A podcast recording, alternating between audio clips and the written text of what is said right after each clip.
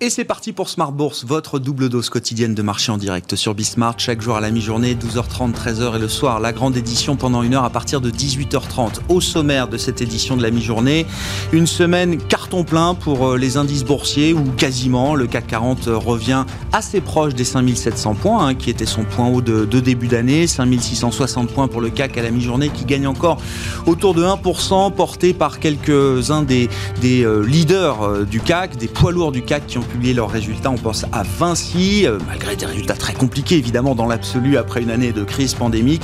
Euh, la publication est, quand même saluée par le marché. Vinci qui est en tête du CAC euh, à la mi-journée. On notera également la solidité des chiffres de, de BNP Paribas dans une année compliquée bien sûr également pour le, secteur bancaire. Et puis Sanofi également qui voit sa publication saluée par le marché. Donc tout ça permet au CAC de revenir largement au-delà du seuil des 5600 points. Notez que dans l'agenda du jour, un, un chiffre important important à suivre en début d'après-midi, le rapport mensuel sur l'emploi aux États-Unis qui fera le, bilan du mois de janvier sur le marché du travail américain. On attend un, retour à quelques créations d'entreprises quand même après une, une destruction d'entreprises, 140 000 postes qui avaient été détruits euh, au mois de décembre pour euh, l'économie américaine et le taux de chômage devrait s'établir autour de 6,7%, c'est-à-dire stable par rapport au niveau qu'on avait le, le mois dernier. Le chiffre sera à suivre à partir de 14h30. C'est l'une des plus grosses IPO tech de l'histoire Kuaishu, je ne sais pas si vous connaissez Kuaishu, c'est un, un, des réseaux sociaux euh, chinois, le concurrent de TikTok, pour dire les choses euh, simplement, pour ceux qui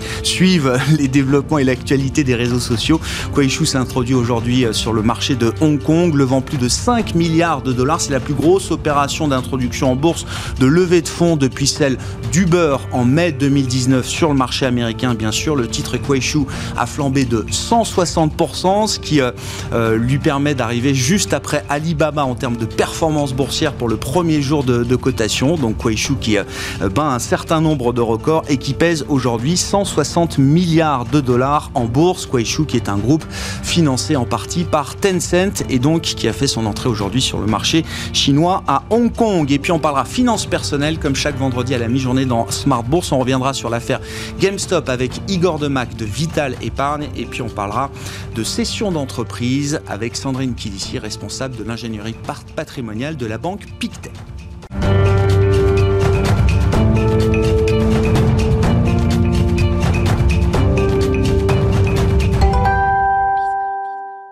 Le rebond se poursuit pour les marchés européens cette fin de semaine. Résumé complet à mi-séance avec Nicolas Pagnès depuis la salle de marché de Bourse Directe.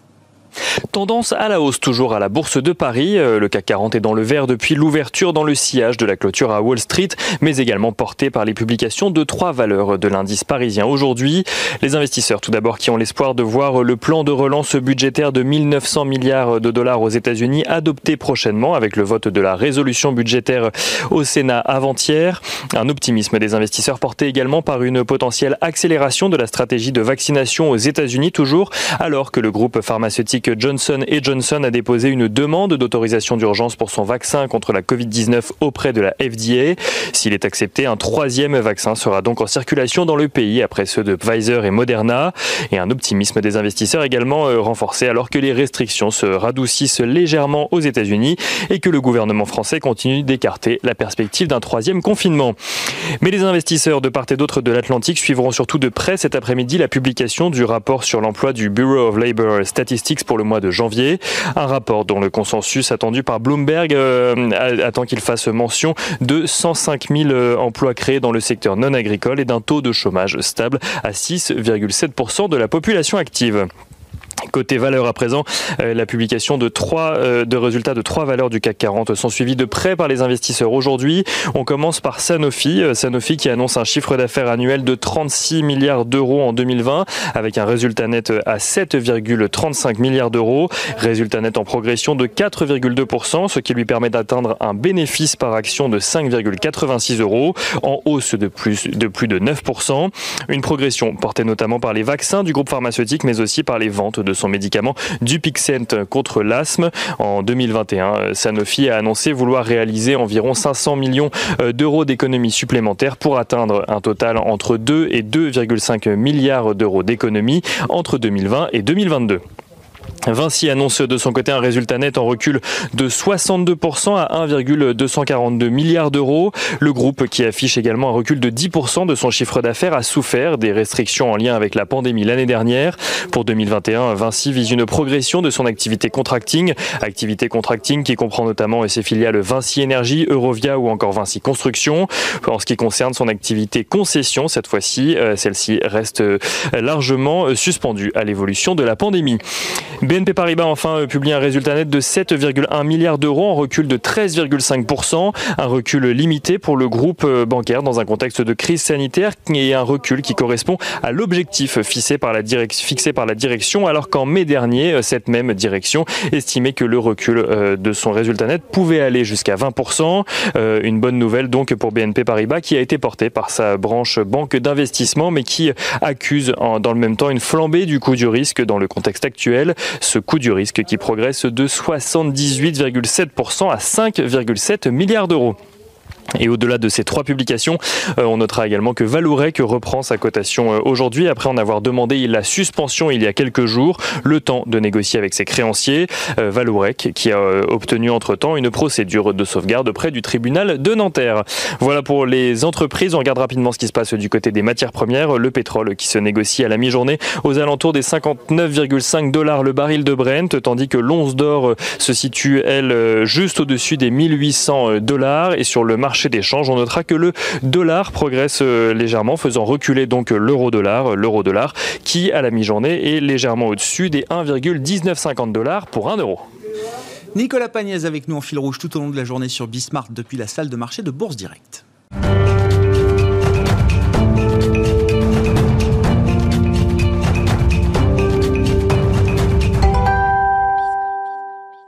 Et revenons pour commencer cette euh, édition de la mi-journée de Smart Bourse sur l'affaire GameStop. Et c'est Igor Demac qui nous en parle, conseiller en gestion de patrimoine chez Vital Épargne. Bonjour et bienvenue euh, Igor. Bonjour Grégoire. L'affaire est passionnante évidemment, avec des angles d'entrée multiples. On a parlé bon, de la spéculation effrénée des particuliers.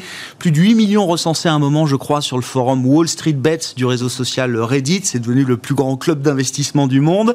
Euh, on a parlé de la révolte populaire de Main Street versus Wall Street, où certains hedge euh, euh, en particulier. Euh, bon, on voit quand même que la, bulle s'est assez rapidement dégonflée. On a parlé de la gamification aussi à travers les applications type Robinhood. Qu'est-ce qui vous intéresse dans cette affaire bah, Ce qui nous intéresse, c'est en fait la combinaison d'un vieux système ou de vieilles pratiques qui existent depuis la crise des tulipes ou euh, la fameuse spéculation sur le sucre en 1974, donc des comportements de cupidité, des comportements de spéculation, de gain, d'appât du gain, avec euh, une forme moderne euh, des outils, vous avez mentionné les plateformes de trading, les réseaux sociaux, qui font que l'effet masse, l'effet volume est beaucoup plus important que ce qu'on pouvait comprendre euh, avant dans les crises précédentes. Mais c'est aussi adapté à un marché financier et à des flux qui ont été démultipliés. Donc en fait, euh, on a beaucoup parlé de la revanche des particuliers, de la mort du système financier celles et ceux qui garantissent le système financier sont les banques centrales, sont des euh, éléments et des acteurs économiques qui, eux, peuvent créer la monnaie comme ils le mm-hmm. veulent, alors que les systèmes dont on parle, GameStop, etc., et les funds, sont des systèmes qui euh, ont besoin d'argent, donc vont le lever auprès de particuliers, auprès de systèmes d'appel de marche, euh, de prêts, qui font que quand le pari n'est pas gagnant, tout ça s'emballe et vous avez énormément de flux vendeurs ou acheteurs qui font grimper le cours de GameStop ou autres, hein, puisqu'il y a pas mal d'investisseurs qui se jettent sur ce qu'on appelle les penny stocks, donc les, petites sociétés où euh, ça vaut 0,2, 0,3 euros ou dollars, ou les, ce qu'on appelle les SPAC, c'est-à-dire des véhicules où il n'y a rien encore. Et donc, c'est un phénomène assez naturel et qu'on connaît depuis très longtemps et qui, comme on l'a vu, en fait, c'est assez vite arrêté cette coalition de particuliers, vous dites c'est pas nouveau, c'est juste démultiplié par l'effet réseau. Enfin, ça fait réfléchir quand même certains investisseurs, notamment les vendeurs à découvert. Là, ah je parle d'investisseurs professionnels qui se demandent si leur métier n'est pas mort. Euh, Alors, leur métier était déjà dangereux puisque, en fait, la vente, qu'elle soit à découvert ou pas, c'est un système qui est beaucoup plus dangereux quand euh, votre pari ne marche pas. Puisque vendre euh, quelque chose à 100 et le racheter à 50 pour faire un profit de 50, ça c'est le scénario idéal. Sauf que quand la valeur qu'on a vendue à 100 vaut 110, 120, ah oui. la perte grossit est en gros est infini. Donc il n'y a pas de symétrie entre la fonction longue, ce qu'on appelle long, c'est-à-dire j'achète un actif et j'estime qu'il va prendre la valeur, et euh, l'investisseur qui dit je parie sur la perte de valeur d'un actif. Donc de toute façon c'est plus dangereux. Ça le sera encore plus quand évidemment il y aura une diffusion de l'information, puisque les vendeurs à découvert ou non, puisque quand on dit que quelqu'un vend euh, à découvert, c'est qu'il n'a pas la valeur. Oui. Mais normalement, il faut l'emprunter. Et qui dit emprunt, dit coût. Et évidemment, plus une valeur se fait rare, puisque en face, vous avez des acheteurs qui ramassent, plus le coût de l'emprunt est élevé. Donc vous avez un phénomène cumulatif et qui est exactement le même phénomène que les subprimes ou les man. Plus on a du levier, plus on a finalement une masse de cash qui ne correspond pas au vrai risque prix, une fois qu'on a l'événement euh, de, euh, en gros, de crash qui se produit, eh ben, on a euh, un emballement des pertes et des gains, puisque en fait, un marché, c'est toujours dans les deux sens. Ah bah oui, oui, Les hedge funds ou ceux qui je vendent à somme nulle, hein. voilà. c'est jeu à somme nulle à la pas fin. À somme nulle, puisque le marché monte, mais, mais parce qu'il y a de la valeur créée et qu'en fait, le marché financier, contrairement à ce qu'on peut entendre, ce n'est qu'une dérivée première et seconde de l'économie globale on retrace le S&P 500 sur 100 ans et le PIB américain, il y a une très très forte mm. corrélation.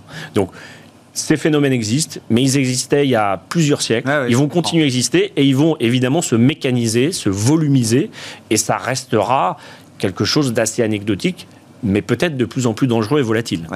Alors, ce qui était très particulier aussi dans le cas de GameStop, c'est qu'on avait plus d'actions empruntées pour être vendues à découvert que de, de flottants, ce qui, rendrait, ce qui rendait les choses encore plus dangereuses pour les vendeurs à découvert. Je crois qu'il y avait plus de 60 millions d'actions qui, étaient, qui avaient été empruntées pour être vendues à découvert pour seulement 50 millions de liquidités, 50 millions d'actions de liquidités de flottants. sujet, mais qui s'applique à quasiment toutes les classes d'actifs, entre l'actif réel et les produits financiers, on parle souvent de l'or physique, l'or papier, de tous les contrats entre intervenants financiers qui sont faits sur la base d'un actif. Et la crise des subprimes, qu'est-ce qui s'est passé? C'est qu'en fait, plus en tant qu'investisseur, mais collectivement, individuellement, on est loin de l'actif réel, mhm.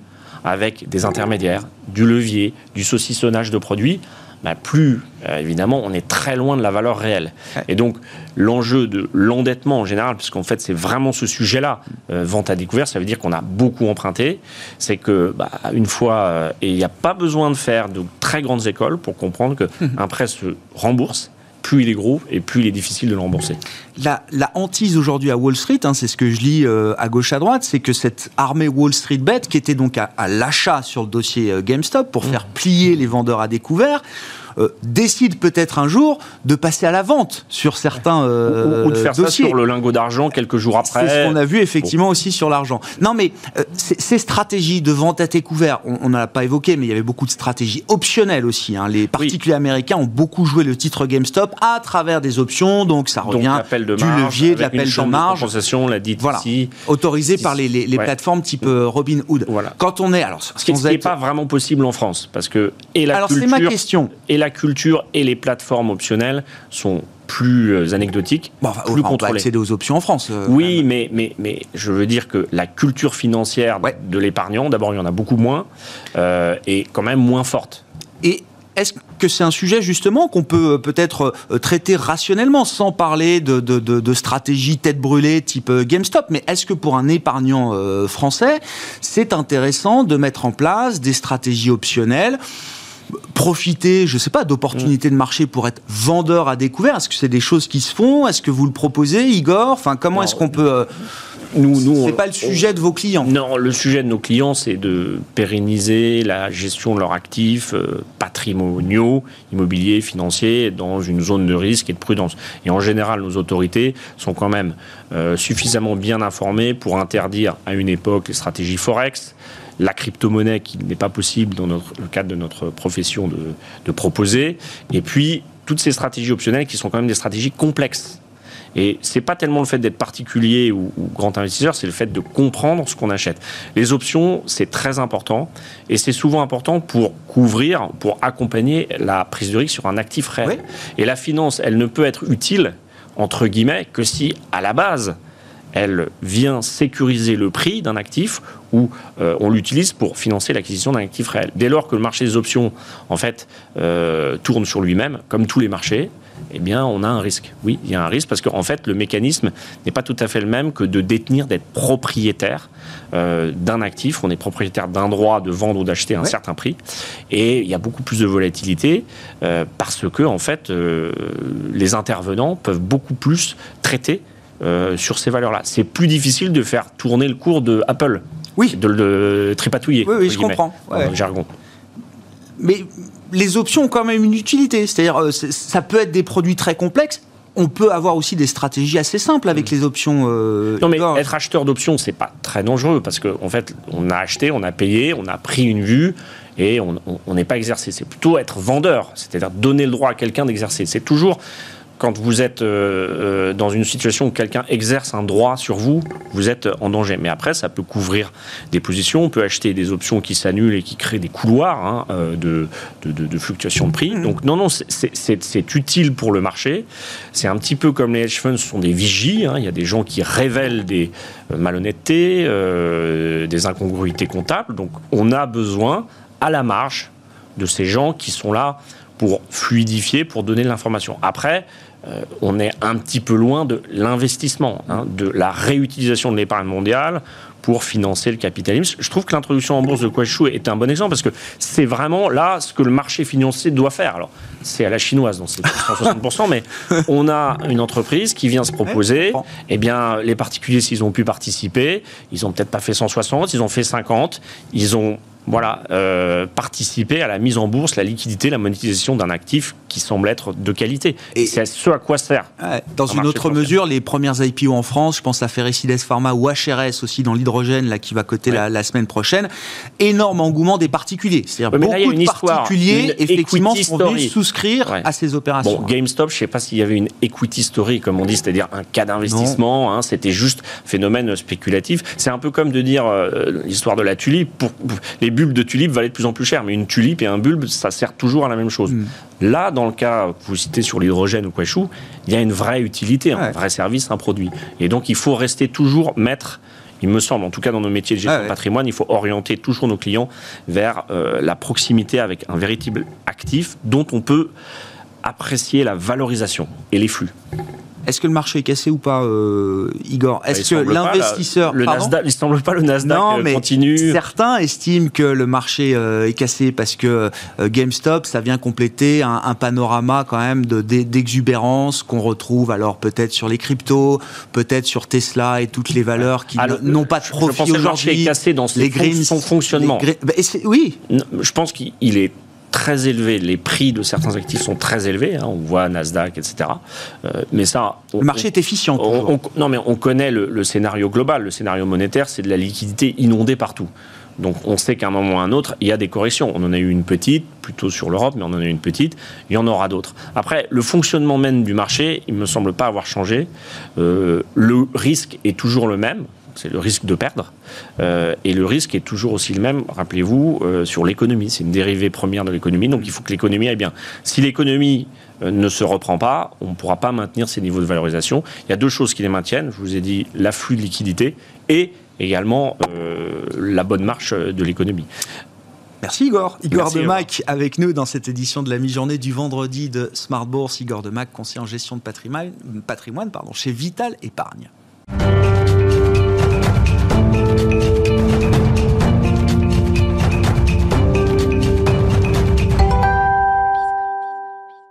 Va continuer de parler de, la vente. Alors, c'est pas la vente à découvert sur le marché cette fois, mais c'est la cession d'entreprise qui est notre sujet. Et c'est Sandrine Kilissi qui est à mes côtés en plateau, directeur de l'ingénierie patrimoniale de la banque Pictet à Paris. Bonjour et bienvenue, euh, Sandrine. Bonjour. Pour parler de ce moment important pour l'entrepreneur, celui, euh, le moment où il décide de céder son entreprise. Euh, qu'est-ce qu'on peut dire de ce, ce, moment important dans la vie, effectivement, d'un entrepreneur, qui est un, un moment qui est souvent amené à se répéter euh, aujourd'hui. Il y a quelque temps, on vendait son entreprise une fois dans sa vie, euh, à la fin de sa carrière. Aujourd'hui, on comprend quand même qu'on a une génération qui sera sans doute serial entrepreneur et que les sessions d'entreprise vont rythmer la vie de la vie de l'entrepreneur. Qu'est-ce qu'on peut dire de ce moment important, Sandrine? Alors, je pense que le, mot d'ordre, si, je puis, euh, si je puis dire, c'est l'anticipation. C'est vraiment l'anticipation parce qu'effectivement, c'est un moment important, c'est un événement de liquidité important. Jusqu'à présent, on détient des titres d'une entreprise. C'est un côté un peu virtuel. Tant qu'on n'a pas vendu, on a du mal à réaliser euh, ce dont il s'agit. Et puis voilà, la vente intervient et là, j'ai des vraies valeurs je vais me retrouver avec un patrimoine qui jusqu'à présent était un patrimoine professionnel. Et là, il va y avoir toute une réflexion à mener sur qu'est-ce que je vais faire de ce patrimoine. La problématique, en fait, c'est que l'entrepreneur qui cède, il est complètement happé par sa cession. Mhm. Il est happé par sa cession, ça veut dire qu'en fait, il est dans la négociation, il s'occupe des due diligence, il doit aussi continuer à faire euh, marcher l'entreprise euh, au quotidien, et souvent, il passe un peu à côté de toute la dimension patrimoniale de l'opération parce qu'elle est très forte en réalité. Alors, c'est vrai qu'il est sensibilisé à la fiscalité. Ça, pour le coup. c'est toujours un sujet de préoccupation. exactement. Il sait qu'il va y avoir euh, une pression fiscale. Le problème, qu'on pourra d'ailleurs peut-être déconstruire, hein, c'est-à-dire le, mythe de la fiscalité ou de la, fiscalité perçue, il est peut-être pas aussi euh, fort que la réalité. Euh, mais, oui, en fait, c'est surestimé euh, complètement, mais c'est une pression parce que la fiscalité, et, c'est vrai surtout en France, ça peut être un facteur de dépréciation de la rentabilité de mes actifs mm. quand même. Hein. donc je suis bien obligé d'en tenir compte. Et donc, comme vous le savez, en France, on a quand même un barème progressif de l'impôt sur le revenu euh, avec une tranche à 45. On a des prélèvements sociaux qui aujourd'hui sont à 17,2%. Et puis, c'est vrai que dans le cadre d'une session d'entreprise, on peut arriver atteindre de tels montants qu'en plus, j'ai la contribution exceptionnelle sur les hauts revenus, donc qui est à 4%. Et, souvent, en fait, l'entrepreneur, il, n'a que ça en tête. Mmh. Mais la réalité est tout à fait différente. La réalité est tout à fait différente. Et d'ailleurs, euh, avant d'y revenir, il faut... prélèvement forfaitaire unique quand même. Voilà, mais justement, mais c'est pour, pour bien faire, euh, faire la part des choses, euh, de dire que souvent, euh, c'est ce barème progressif qu'on a en tête. On ne sait pas trop ce qu'il y a euh, autour. Et du coup, ça peut aussi pousser euh, l'entrepreneur à aller vers des structurations qui, en fait, ne seront pas vraiment adéquates, vont s'avérer, en fait, plus contraignantes dans le long terme qu'autre chose.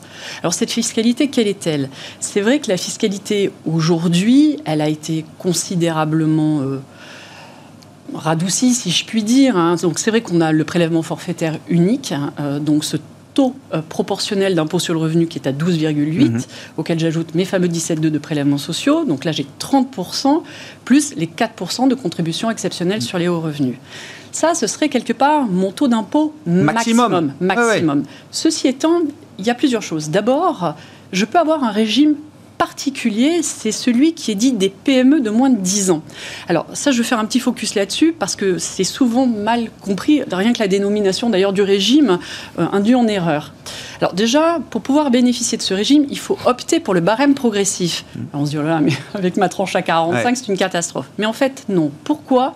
Parce que dans le cadre de ce régime, je bénéficie d'abattement pour délai de détention.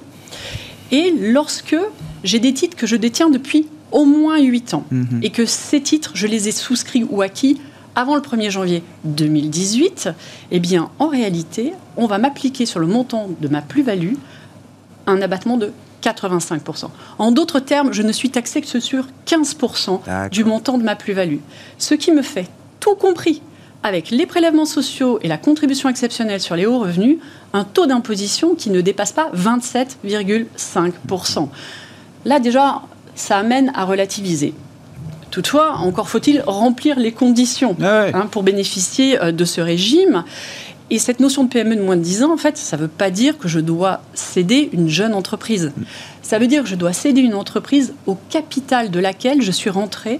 Depuis au moins 10 ans dans les dix premières années de sa création. premières années de sa création, C'est une quelque part, on vous, avec ce régime de faveur, on récompense la prise de risque. Ah bien sûr. voyez D'être arrivé parmi les premiers pour soutenir l'entreprise. Exactement. C'était un peu, vous savez, c'est le, régime qui a suivi, vous vous rappelez, toute cette, euh, euh, comment dirais-je, toute cette agitation qu'il y avait eu autour des, pigeons oui, bien sûr, oui, on se souvient du mouvement des pigeons, bien sûr. Ben voilà, on est euh, vraiment dans ce cadre-là.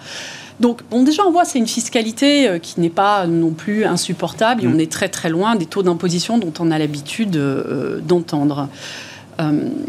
mais du coup, du coup, bah, ça doit amener euh, quelque part, euh, finalement, l'entrepreneur à se poser d'autres questions. c'est quoi le cheminement? Parce que c'est difficile, j'imagine, pour demander à un entrepreneur de se, préparer trop en avance mmh. à ce genre d'opération. Et ce que ça va impliquer? Mais si on devait être dans le, cheminement idéal, qu'est-ce que vous conseilleriez, euh, Sandrine? Les questions qui doivent se poser, euh, qu'il faut se poser euh, avant, et puis une fois qu'on a réalisé cette session, effectivement, le fruit de cette session, comment est-ce qu'on l'organise?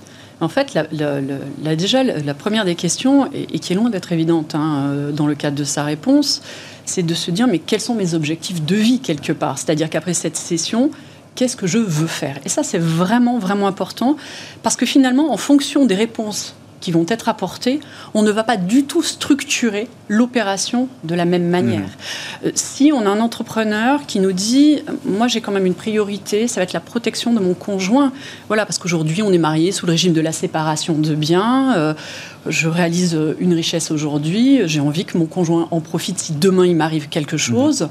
qu'est-ce que je peux faire? Donc là, si on arrive suffisamment en amont, on va pouvoir déjà travailler sur le régime matrimonial. Vous voyez, s'ils sont mariés sous régime de la séparation de biens, on pourra leur proposer, pourquoi pas, une modification de ce régime et d'aller vers un régime communautaire. Mhm. Si ça fait un peu peur, parce que ça peut faire un peu peur, on peut dire, mais c'est pas grave, on peut quand même créer une poche de communauté au sein de ce régime séparatiste. Donc on fait une société d'acquis à laquelle on va apporter les titres que l'on, enfin les titres, n'importe quel bien, hein. ou un bien immobilier. Voilà, ou un bien immobilier, souvent la résidence principale d'ailleurs, mm. euh, voilà, euh, pour protéger le conjoint en cas euh, de prédécès de l'entrepreneur. Mais il peut y avoir évidemment d'autres sujets, de se dire mais j'ai un événement de liquidité c'est peut-être le moment aussi de commencer à transmettre du patrimoine à ses enfants. Voilà, euh, pour qu'ils commencent à se constituer un petit capital. Ça peut être un apport pour l'acquisition d'une résidence principale. Et donc là, il y a encore des choses à faire avant mhm. cette session. On peut faire ce qu'on appelle les fameuses opérations de donation avant session. Et en les séquençant de cette manière, c'est-à-dire céder, prendre l'impôt de plus-value, donner et prendre l'impôt de donation, en fait, si j'inverse les opérations, en réalité, la donation purge, elle efface toute la plus-value qui a été prise par les titres depuis l'origine. Mhm. Donc là aussi, c'est assez intéressant. Je ne suis pas obligé de donner tout, en déjà tout, ni en pleine propriété. Et évidemment, souvent, les parents qui sont dans une transmission progressive vont transmettre de la nue propriété, se réserver l'usufruit. Voilà, il y aura une petite plus-value résiduelle sur l'usufruit, mais voilà, ce sont des choses que l'on doit faire, mais auxquelles on doit penser avant. Après, j'ai l'entrepreneur, effectivement, comme on le disait, notre serial entrepreneur. Dans une logique de réinvestissement, euh, Exactement, exactement. Qui veut réinvestir euh, dans l'économie, euh, quelque part, ou ça peut être aussi dans le cadre de l'accompagnement de jeunes entrepreneurs. Et là, pour le coup, il aura tout intérêt à apporter les titres de la boîte qui l'entend céder à une holding. Mhm. Et c'est la holding qui va céder les titres qu'elle vient de recevoir et elle ne fera pas de plus-value puisque généralement le prix de cession euh, correspondra euh, au prix, à la valeur d'apport. Alors dans le cadre de ce régime, ce qui est intéressant, c'est que comme je restructure une activité économique, cela va se faire en neutralité fiscale. Les choses sont quand même bien faites. Donc je vais bénéficier d'un report d'imposition sur ma plus-value d'apport. Là, il faut être vigilant quand même parce que ce n'est pas un cadeau c'est toujours pareil. À partir du moment où je contrôle la société à laquelle j'ai apporté, ce qui est le cas hein, dans la, majeure partie euh, des situations, je me dois de réinvestir le prix de cession encaissé par la holding. Euh, je dois réinvestir 60% de ce prix de ah cession dans une activité économique. Et là, j'ai 24 mois pour le faire. Donc c'est très intéressant, ça c'est à partir du moment où je cède dans les trois ans de l'apport, j'ai cette obligation de réinvestissement. Mais c'est une pression. C'est une pression. J'ai un compte à rebours eh qui se met en marche et j'ai mes 24 mois qui défilent. Ça veut dire quoi? Ça veut dire que si on veut mettre en place ce type de structuration, il est impératif d'avoir déjà des cibles en tête, mm. de savoir exactement eh ce que l'on souhaite, parce que sinon, on va investir deux mois avant la fin euh, du compte à rebours dans n'importe quoi. Et on fera effectivement pas forcément les bons choix et les bonnes, euh, on prendra pas forcément les bonnes décisions en matière de réinvestissement. Merci beaucoup Sandrine. On, parlera avec vous une prochaine fois de la transmission d'entreprise. Hein. Ce sera un sujet aussi qu'on abordera euh, avec vous dans cette édition de la mi-journée du vendredi de Smart Bourse consacrée au, thème patrimonial au sens large. Merci d'avoir été avec nous, Sandrine Kilissi. Je le rappelle directeur de l'ingénierie patrimoniale chez Pictet et compagnie, et Igor Demac, conseiller en gestion de patrimoine chez Vital Épargne. On se retrouve ce soir en direct à 18h30 sur Bismart.